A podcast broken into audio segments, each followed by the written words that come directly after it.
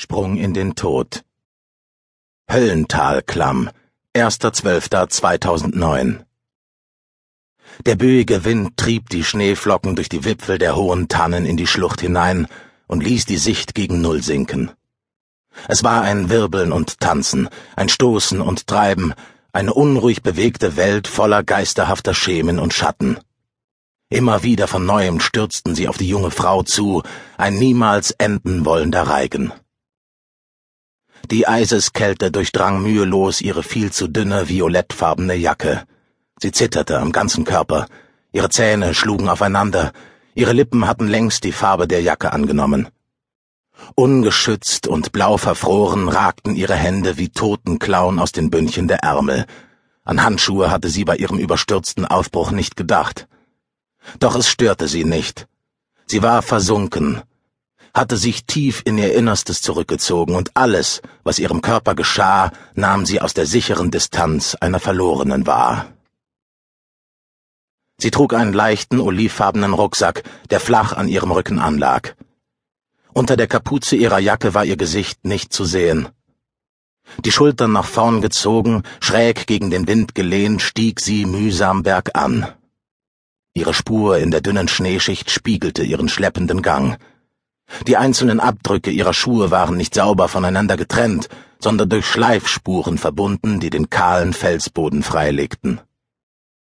Immer wieder geriet sie ins Stolpern, strauchelte und fing sich dann.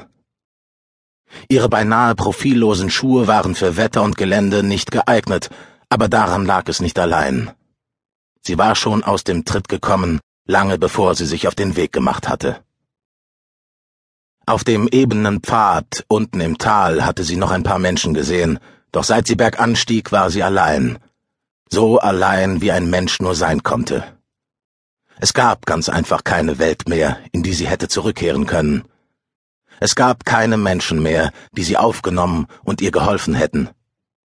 Derart getrennt von allem, was das Leben ausmachte, war es unmöglich für sie, noch einmal darüber nachzudenken oder es sich gar anders zu überlegen.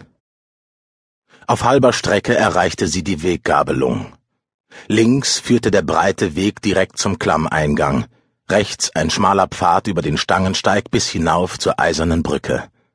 Sie kannte sich hier aus. Dieser Weg hatte sich ihr in unzähligen albtraumgeplagten Nächten ins Gedächtnis eingebrannt.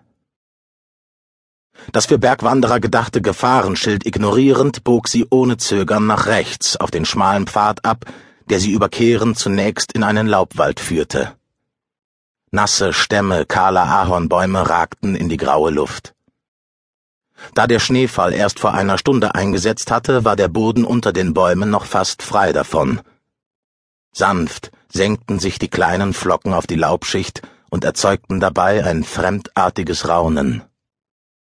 Sie blieb stehen, schob die Kapuze von den Ohren und sah sich um. Ehrfurcht lag in ihrem Blick. Ihre Augen waren groß, von durchdringend blauer Färbung, aber der Ausdruck einer zerrissenen, gehetzten Seele darin brach ihre Schönheit. Mit zurückgelegtem Kopf stand sie eine Weile lauschend da.